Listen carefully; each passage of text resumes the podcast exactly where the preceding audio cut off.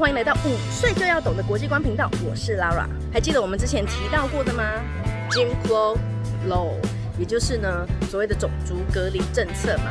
我们之前有提过嘛，白人跟黑人呢，或者是所谓的有色人种，像 Lara 老师呢，或者你呢，如果我们是住在当时候的美国呢，我们是属于 Color People，就是有色人种。有色人种呢，跟白人无论是在生活呢、起居呢，都要跟白人分开来。这中间呢，也发生了很多很多人的抗争哦。一九五五年的时候呢，就发生了一个最有名的事件，叫做蒙特哥利公车事件哦。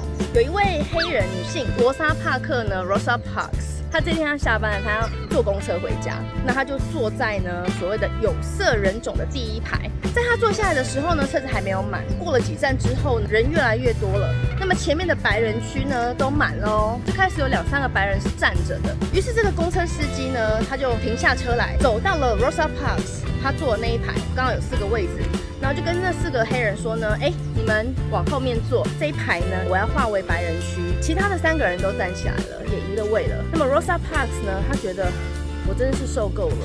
为什么一天到晚都要我们让，好像我们就不是人一样呢？于是呢，他就把自己的位置呢稍微就往左边移，就移到靠窗的地方去。但是他没有往后坐，公车司机就不开心啦。他说：“请你站起来，坐到后面去，要不然我就要叫警察来喽。” Rosa Parks 说：“我又没有错，这是我的位置。我上车的时候，这里就是属于 colored place。那是你要擅自移动这个牌子，那为什么我现在要起来呢？”其实，在这个一九五五年公车的事件发生的前十二年，同样的一位公车司机也欺负过他一次。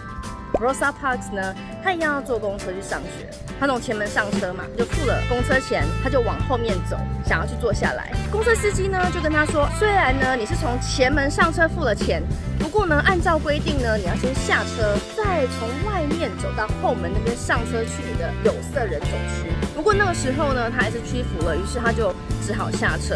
没有想到他一下车呢，公车司机呢就把门给砰的关起来。十二年之后，他做了另外一个决定，他决定这次要不服从。于是公车司机就把警察叫来，警察就把他给带走了，他也因此而入狱。其实，在那十几年间哦，有非常多的黑人，他们尝试着呢，要争取他们的权利。马丁·路德·金呢，他也是其中的一位。这些平权人士呢，他们一直在等待一个适合的时机跟案件。那这一次的 Rosa Parks 的事件呢，他们就觉得说，我们可以借由这个事件呢，让大家知道这样子的不平等是一件多么糟糕的事情。他们就组织了一个呢，公车的抵制运动，Montgomery Bus Boycott。其实，在当时候啊，乘坐公车的人呢，有百分之七十五都是非籍的黑人哦。于是他们就组织说，好，每个礼拜一的这一天呢，大家都不要坐公车。结果你知道吗？这个活动真的非常的成功哦。有人真的就是每天呢走三十几公里的路去上班。这个公车抵制的运动呢，在一年多之后呢，成功了，让当地的政府。解除了这个公车上的种族隔离哦。那马丁路德金呢，也在这一次的运动当中呢声名大噪。接下来再过了几年之后呢，他又组织了另外一个运动呢，叫做伯明翰运动。他们是想要让警察呢把所有的人都抓走，让监狱呢住满了人，直到他们没有办法再抓任何一个黑人为止。因为当时候有非常不公平的冤狱。比如说，警察说我是小偷，可是我明明就不是啊，只是因为我是黑人，我走经过那个案发的现场，所以他就说我是小偷，就把我抓走。所以呢，在那个时候，他们就组织了这样子一个把监狱填满的运动。不过呢，几乎没有人出来响应他，因为很多人还是很害怕。那如果我去参加这运动，到时候我连工作都没有了怎么办？就没有想到到最后呢，响应他的呢，居然是一群呢孩子们。那最小的呢，他也就只有九岁而已哦。因为大部分的组成者都是孩子们，所以呢也被称为儿童十字军。那这次儿童十字军呢，到最后也是非常非常的成功。为什么呢？